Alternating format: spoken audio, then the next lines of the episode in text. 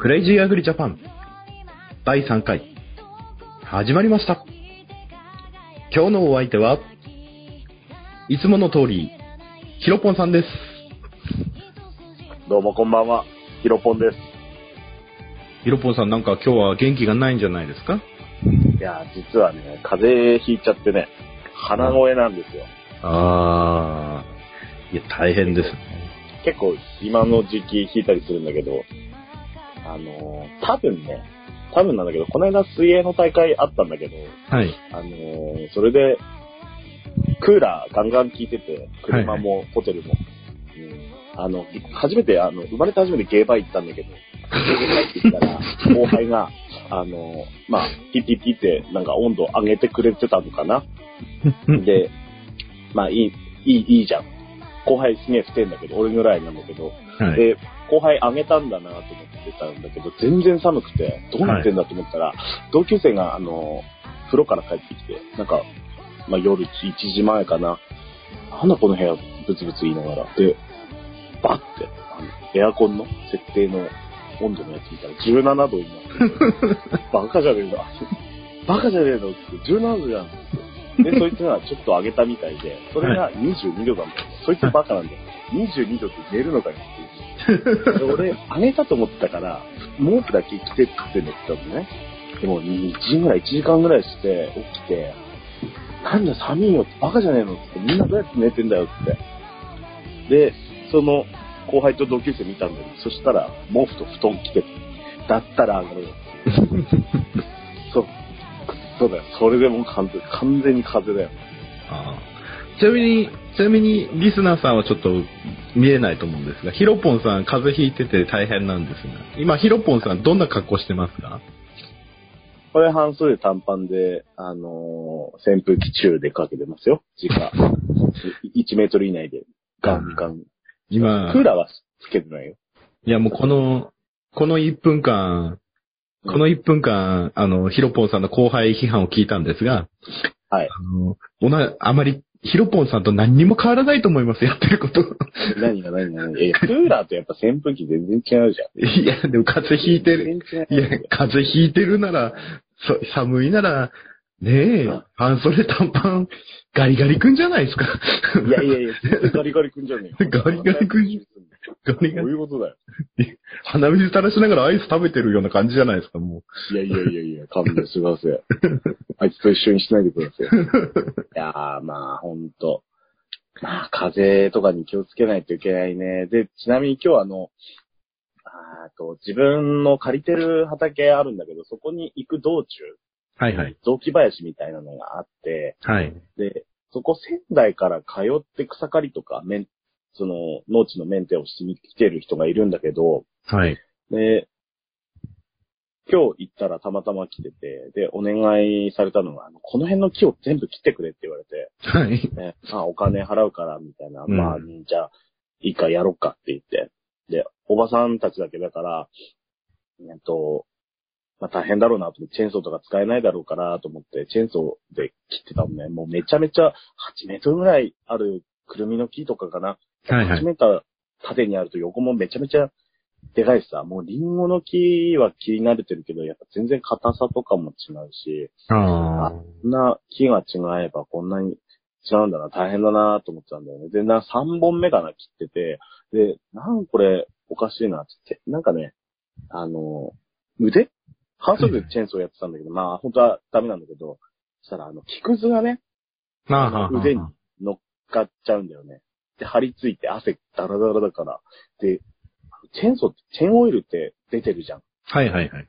多分それが肌についちゃって、もうビリビリビリビリ。うん。もう腕ひでえことになって、うわ、痛い痛い痛いって思って。で、なんだけど、まあ、それありきなんだけど、切ってた木を見たら、なんか漆っぽいんだよね。 あれこれ、やばくねと思って、ちょうど、あの、リンゴ農家の仲間が、あの、漆の木を切って、一家、二人と従業員か、三人、あの、救急搬送されたっていうのを聞いて、でも、救急搬送されても、なんかあれ、アレルギーだから、あの、大学病院とか行っても全然ダメなんですね。本当に皮膚科行かないとダメみたいで。で、その話聞いてたから、やべえと思って。で、今、その、症状待ちああ。本当にあれは漆だったのかどうか。みたいなああ、とこまろあ、で、ちょっとあと多分3、4時間で、俺の腕がうん腫れるかどうかっていうところですね。まあこれ皆さん聞く頃には僕はもう、あの顔パンパンになってるかもしれ ないし、腕パンパンになってるかもしれないです。やった。まあでも半袖でまあチェーンソー本当はダメなんですけど、まあ、うん私の場合はそういう時はもう腕にワセリン塗るんですよ。えああ。ワセリンはもう。ワセリン塗っとけば、まうんあ、チェーンチェーンオイルだのなんだのも後で一緒に洗い流しちゃえばいいので、ええ一応、菊、まあ、菊池とかまあね、刺さるのはしょうがないですけど、はいはいあ。の、うん、その木の成分が何かわからないったりするんで、うん。で、肌荒れ防止もあるので、うん。ワセリン塗りたくってですね。まあ、まあ、あの、半袖で除草剤巻くときとか、 半袖で農薬、本当はダメなんですけどね。まあ、ちょこっとほはら、い畑の隅っこ除草剤巻くときとか、そういうときはもう、半袖のときはもう腕にちょっと、べちゃーって塗っちゃいますね。ええ全然違うんですよ、でも。ワセリン。ワセワセリン。リンだ。ああいう、まあ、ないときはアロエクリームとか塗っちゃいますけど、何か塗っとくと違うんですよね、やっぱり。ああ、そうなんだ。うんしばらくなんかの残るようなやつ。ああ。明日も切らないといけないからさ、どうしよっかなと思って。まあ、あの、これ悪い方法なんですけど、あの、木を枯らす方法ってあるんですよ。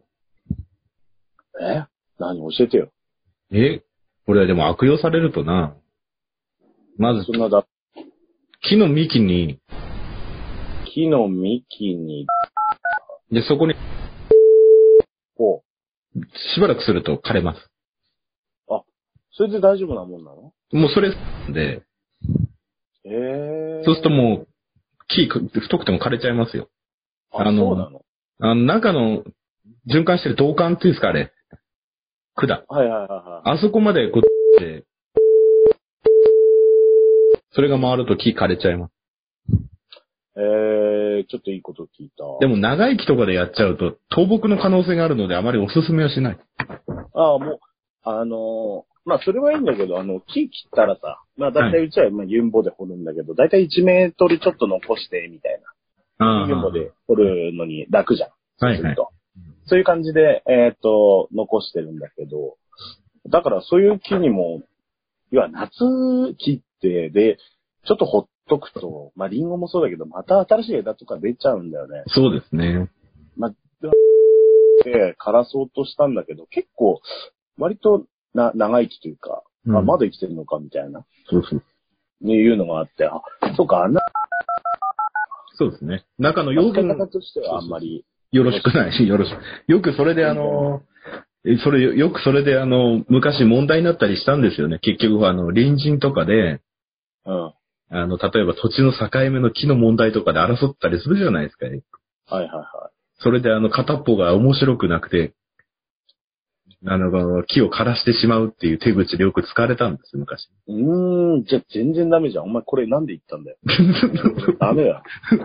もうこれ、ピーだよ。ずっとピーだよ。ずっとピピーだよ ー、。ピー、ピー。あー当たり前だわ。お前これは言えねえよ。なんでそんなもん教えたんだよ。でもここピー入れて使うんです。いや、ダメでしょ、それ。何それ。よく言ったな。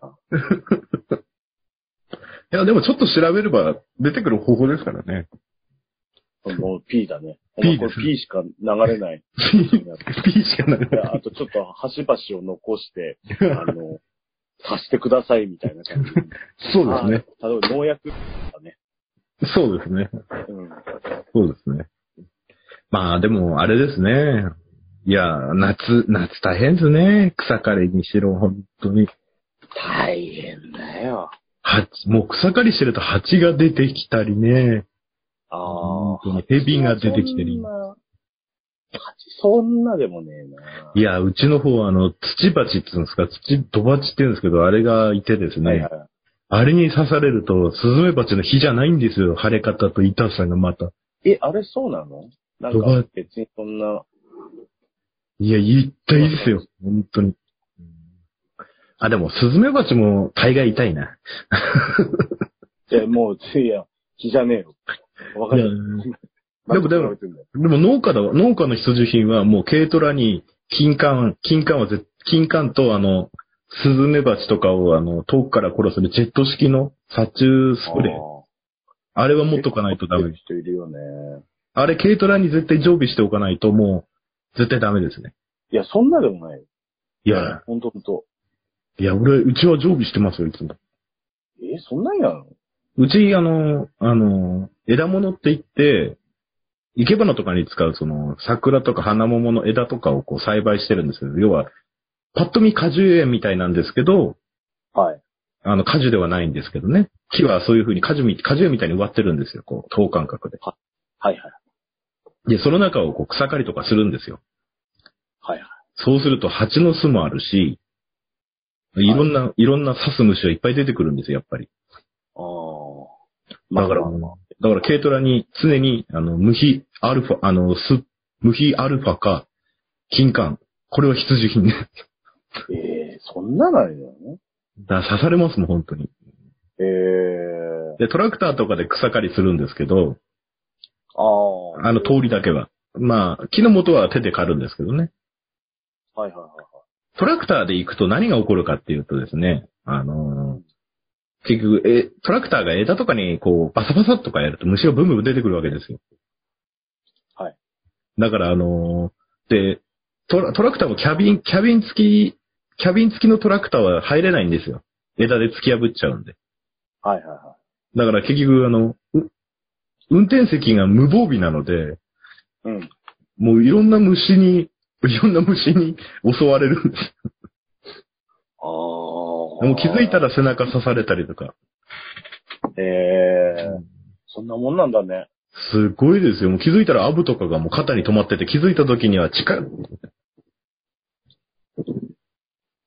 ええで、スズメバチの巣なんてあったらもう大変ですよ、本当に。まあそう だね。それはやばいと思う。やばいですよ。もう遠くから農薬散布ですよ、本当に。あもう遠くからアルバリンですよ。あ。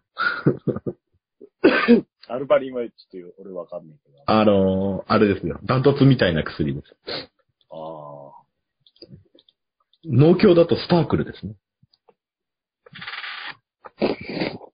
やべえ。今日ちょっとダメかも。風邪ひいててちょっと、あまりいい返しができない。 じゃあ、あれですよ。えーっと、では、ヒロポンさん、今日はですね、はいはい。暑いので、夏の思い出、お、夏の思い出コーナイエー。イエーイ。これではですね、ヒロポンさんが夏に、夏にかん、夏に経験した一夏の思い出を皆様に優しく語りかけてくれるコーナーです。では、ヒロポンさん、お願いします。あ、そういう感じでスタートしちゃうんだ、もう。何、何話そうかな。ひと夏の思い出。あのー、そうね。これは、私が、一人暮らしをしていた、二十歳の時の話なんですよ。なんか、思い出より入りが怪談話みたいになってるような気がし ます。まあ、どうぞどうぞ。僕の部屋は、国道1号線沿いにある、箱根駅伝が見れるアパートで、夜は、車のライトと国道の電気で、高校とオレンジ色に光る、そんなアパートでした。僕の部屋は、20じゃなかった。102号室なんですよね。101号室は空き家で、103号室は介護が必要なおじいちゃんが住んでいました。ピンポーンっていうチャイムありますよね。はいはい。あれが壊れてる部屋だったんですよ。はいはい。でもある日、僕が仕事から帰ると、夜の2時ぐらいでしょうかね。ピンポーンってインターホンが鳴ったんですよ。部屋の中に受話器があって、もしもし、取ったんですよ。はいはい。そしたら、車の音と、何か引きずる音が受話器から聞こえてきたんですね。はいはい。おかしいな。そういえば僕は、住んでるところに友達はいなかったな。うんうん。じゃあ誰がピンポンって鳴らしたんだろう。怖くなって受話器を下ろしました。そしたらまた、ピンポーンって鳴るんですよ。はいはい。誰かだったらまずいから、一応出てみる。鍵を開けて、一応チェーンをして開けてみたんですよ。はいはい。そしたら、いつも通りのオレンジの風景。うん誰もいないじゃん。うんお。かしいな。あ、閉めて、部屋に戻って、ご飯を食べようとしたら、またピンポーンってなるんですよ。いや、もう最初っから、鳴るはずがないインターホンだし、壊れてるんだろうな。そう思って、受話器を上げて、そうすると、ピンポーンって鳴らなくなるので、受話器を上げたまま、寝たんですね。で、その次の日、大家さんに電話をして、あもしもし、インターホンが壊れてるんですよ。あ、すぐ業者のものをよこすんで。そしたら、すぐ業者さん来てですね。はいはい。そしたら、こう言うんですよ。あ、お客さんって。よく、この部屋住みますね。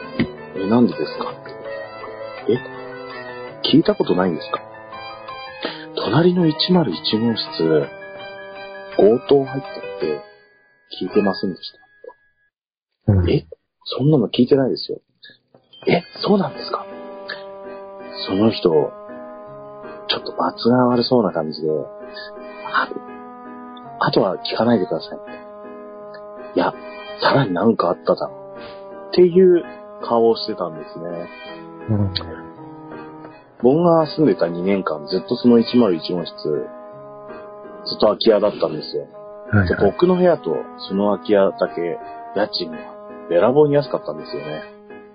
うんで、その101号室側のユニットバスの壁に、女性のようなシミがついてるんですよ。もうはい写真を撮ったら、女性のような形なんですよね。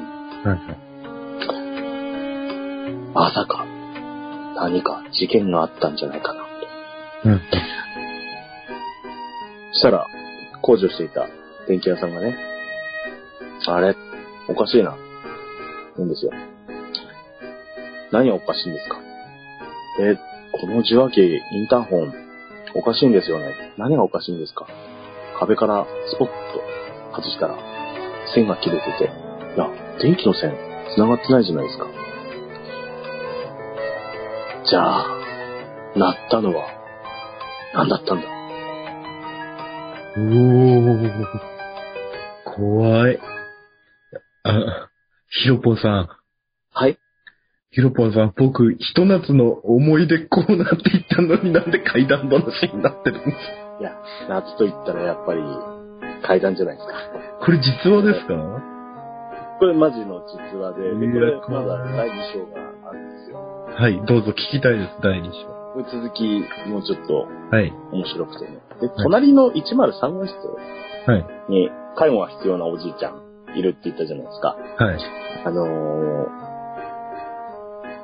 夜じゃないや、朝行くときに、仕事行くときに、あの、その介護の人が出入りしてるのを見てて、で、あ、そういう大変なのは、ちょっと部屋、部屋をちらっと見たら、あの、ベッド、介護用のベッドを買ってて、で、夜帰ったりしても、あの電気がずっとつけっぱなんですよね。うんうん。で、お風呂に入ってると、あの換気扇から咳の声がゴホゴホって聞こえる。うん今でも本当に覚えてるんですけども、あの、咳払いが聞こえるんですよ。うん。で、ある日、夜帰ったら、いつも毎日、毎晩、24時間ずっと電気ついてるのが消えてたんですよ。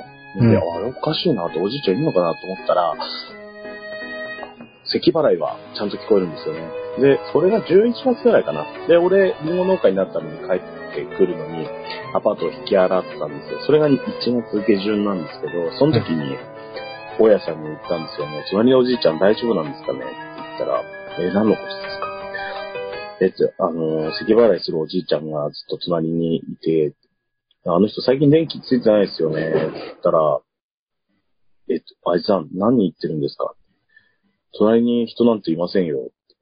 え、どういうことですかだって咳払いちゃんと聞こえてますよって。その時相方に大家さん持ってたから開けてもらったんですけども、103号室、まるっと空でした。じゃああの咳は、どっから部屋の、どこの部屋のやつに聞こえてきたのかっていう。いやーもう確実に隣のおじいちゃんの壁伝いに聞こえてきてたのもあるし、換気扇からも聞こえてきたんで、もうそのおじいちゃんがどうなったのかっていうのは、あの、聞けずじまいで、あのう僕、こっちに帰ってん。きて。えーで、帰ってきたら、同級生、一回遊びに来た同級生が、あの、俺寝てる時に、あの、本見てたんだけど、あ、水の音するなって言って、蛇口閉めに行ったら水出てなくて、戻ったら本が倒れてたっていうのを2回繰り返してて、はい。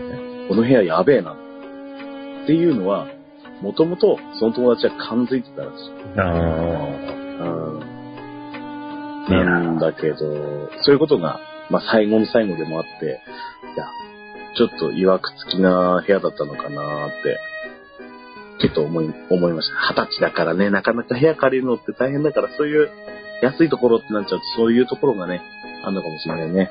ーあー。いやー、だすね。じゃあ、いや、怖いですね。いやー、うんそうだね、怖かったね。それは怖かった。いや、俺鳥肌出ちゃいましたよ。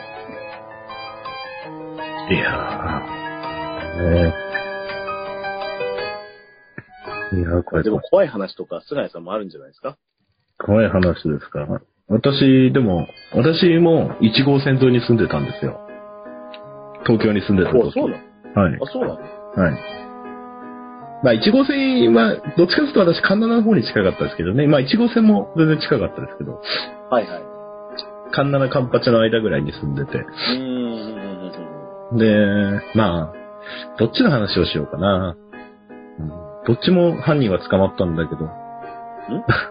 いや、どっちも、どっちもニュースになったぐらいの事件だったんですよ。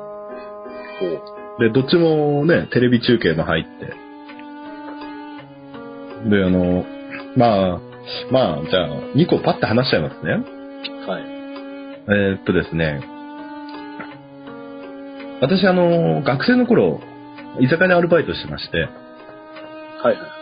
はい。で、あのー夕方、まあ、あー仕込みとかやると、だいたい午後15時ぐらいからお店の方行って開けるんですけど、はいはい。で、えまあ、テナントビルだったんですね。うん。で、いあ、い行ったらですね、もうあの、よく事件とかである黄色いテープで、あの、警察がいて人混みがいてですね、テレビ局が来てて、殺人事件があったと。へえ。、で、私の働いてるビルの、隣のビルの、が現場で、うんうんうんうん。でもあの、やっぱりあの、隣り合ってる、東京なんでね、狭いんでう、ん隣り合ってる、まあ雑居ビルの2個なんですけど、はいはい。で、あ怖いなぁ、やっぱ東京はこういうことあるんだなぁと思って、まあ、仕事してたんですよ。そしたら、うんあの、その、私、あの隣で現場、で、あの、テレビマンが営業中にカメラ持ってきてですね。うんあの、こっから横のビルを映させてほしいとか結構来たんですよ、民放が。はいはいはい。で、私全部断ってて、うん。でも、すごいんですよ。あの、カメラは絶えず人の顔映してるんですよ。ほう。だからあの、その接触した中で犯人がいたりした時に使うんでしょうね、ああいう映像って。あそれでですね、今度はですね、警察官が事情聴取に来たんですよ。事情聴取っていうか聞き込みですよね。あ。うん。あ何か見てませんかとか。うんうんで、私、前、前の日の、前の日も出勤で、朝方あの、朝方。うん。うん。で、コンビニの防犯カメラに私が映ってたんですけど、はいはいはい。犯行時間に。はい。で、 うもうそっから1ヶ月ぐらい犯人捕まらなかったんですけど、うん。で私ともう一人、まあ、同僚の人が違うお店で働いてたんですけど、下の階で。はいはい。毎日のように聞き込みですね。えー、もうまず営業中に、まあ、警官がまず来て、聞き込みですよね。で、はそのビルの朝方ですよ。犯行時間になったら下でもうあの、犯人が捕まらないで1週間以上経ったらですね、はいもう警察官たちがビラ配って、この時間何か見ませんでしたかってもう、ずっと事情聴取していうか、あの、聞き込みやってるんですよ。いうん。で私、出てもまた同じこと聞かれて、高校の時間見ませんでした。うん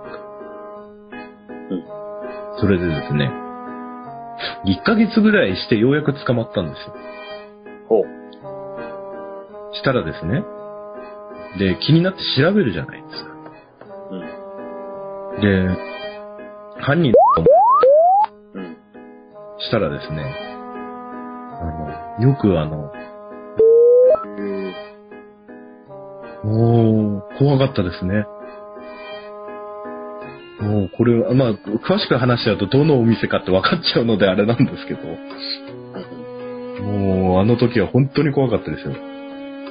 この、まあ、週に1回は来なかった、2週間に1回ぐらいは出たよな。だから、隣の、犯行を犯しちゃったみたいな。あ、金銭問題で。うん。うあの時は本当に寒気がしましたね。いや、全然知らない人が犯人だろうって感じじゃないですか。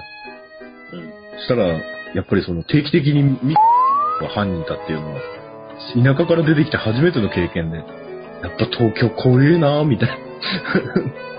なるでもうい、もう一つはですね、あの、家の近くに、朝テレビつけたらですね、ほど。はいはい。家のち、家の俺の玄関の前の通りが映ってるんですよ、テレビに。うん。どっかで見たことあんなと思って、こうカメラぐるっと見たら、俺んち映ってんですよ。住んで、まあ当時。うんうん。で、朝テレビつけたらですね。はい。家の前が映っててですね。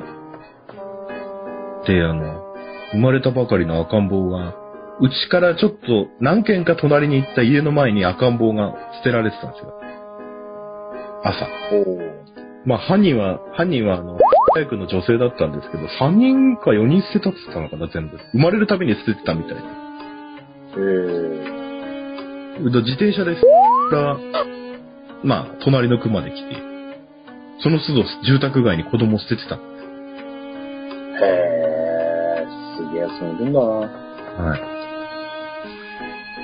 で、一人は死んじゃって、他は全部保護されてるんですよね。はあ、やるな、ハリックやんな。で、犯人は生まれるたびに捨ててたみたい。うん。母親ですよ。うん。でも、ヒロポンさん、夏の、夏の思い出コーナー俺もっとなんかこう、楽しい思い出な気がした、話そうかなと思ったら、怪談話になってしまい。俺のせいなの俺のせいなのだってヒロポンさんどん、なんちゅうアパートに住んでるんですか隣強盗があったアパートで、隣は、おうん聞いてなかったからね。うんいい教えてくれねえのがダメだと思う。すげえ可愛い店員だったんだよな。でもその前、そこのアパート住む前の紹介してくれたアパートもなんか、玄関前に井戸があるアパートで、うん山の、山側うん。山側の、斜面側にあの入り口があるんだけど、もう夜、夕方6時とかだと、ももう真っ暗になっちゃうぐらい、うん。西日が全く入ってこないようなところで、で、目の前に井戸あって、ガチャッと開けるとね、井戸あるようなアパート紹介してきて、それもなかなか、個人的には怖かったね。あれじゃないですか、予算、予算をきちったの案内をしてたんじゃないいや、もう、もう完全にそれ。もう完全にそれ。俺のせい。俺のせい。だって、俺の、その、入る部屋はい。入る部屋も、あ、その隣の部屋か。その隣の部屋も、なんか、この人も最近越してきたばっかりなんですよね、みたいな感じで言って、いや、なんでそんな最近越してくるやつが多いのみたいなね。うん。うん、そんな感じの部屋だって、やっぱそういうのってね、あるんだろうね。ありますね。やっぱあのー古い旅館とかではいはい。あ部屋が新しいとか、あー。そういう部屋ってやっぱりその真珠とかしちゃってるんですって、やっぱああ、なるほどね。り。うん。だからそういうのは要注意だって、あの、うん。言ってましたよ。うんうんうん。いやびっくりしましたね。いやー、でも、夏。でも夏ってあれですよね、なんだろう。夏ってやっぱなんか、魔力、魔力みたいなものありますよね。開放的口が言ってんだよ。な、なんです口かが言ってんだよ。な、なんですか 俺の口が言ってんだよ。な、な、なんです魔力なんてねえよ。魔力なんかないんですか魔力なんてない。あるのは現実のみ。本当ですか本当に。いや、でも夏はやっぱ、ね、開放的になるから、いっぱい楽しい思い出もありますよ、でも。もうないよ。あれや、もう、もう僕は経験できないような、ね、素晴らしい思い出がいっぱいありますけど。もうこの年では経験できないですね。漁船の間でとかね、もうね。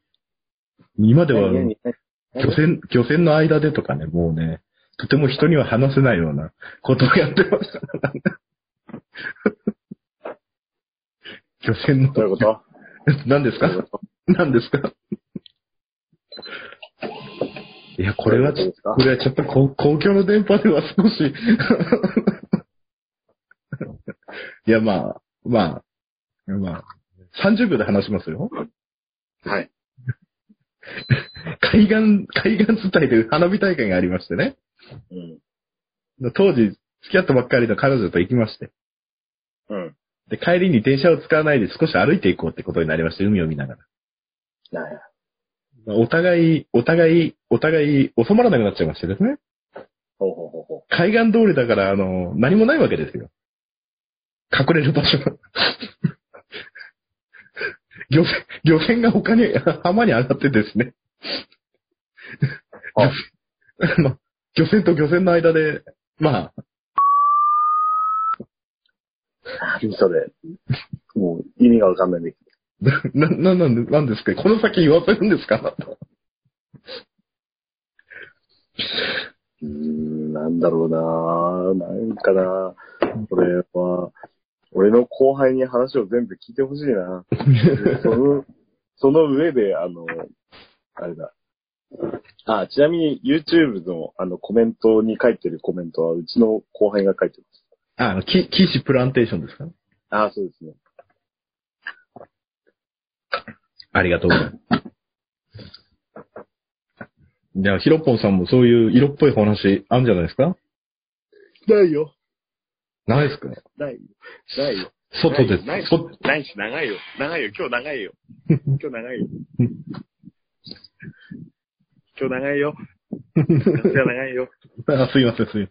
せん。ヒロポンさん、明日漆の木を切らないといけないらしいので、そろそろ終わりにしたいと思います。はい。ではですね、うん。今日は、ヒロポンさんが夏ということでしたので、うん。えー今日はですね、ヒロポンさんに桑田圭介のモノマネで、モノマネをしながら締めたいと思います。一回もやったことない。一回もやったことない。どうしよう。略したこともある。なぜなぜあり。俺、ダメだ。そういう人のモノマネは似てない。ごめんなさい。できないで できないんですかこんな簡単なことが。す。できない。できない。こうやるんですよ。楽じゃあ皆さんさようなら。誇張しすぎだよ。 See you next week. Goodbye.